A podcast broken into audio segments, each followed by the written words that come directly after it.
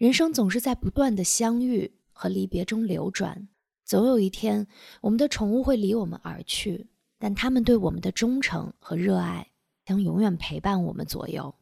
离别的泪水为我们的记忆之河添上了新的浪花，离别的祝福则为再次的相聚揭开了新的篇章。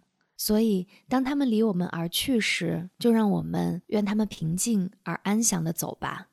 虽然不舍可能会在我们心中萦绕，但那份深深的爱将永远不会消散。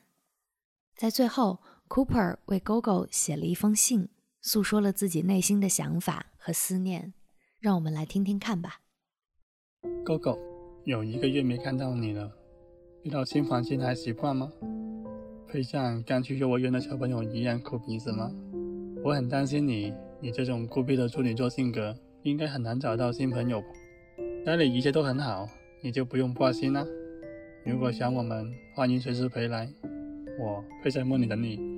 对了，我们都说好了，以后不会再养别的小狗，所以你就不用担心，你在我们心里就是那个唯一。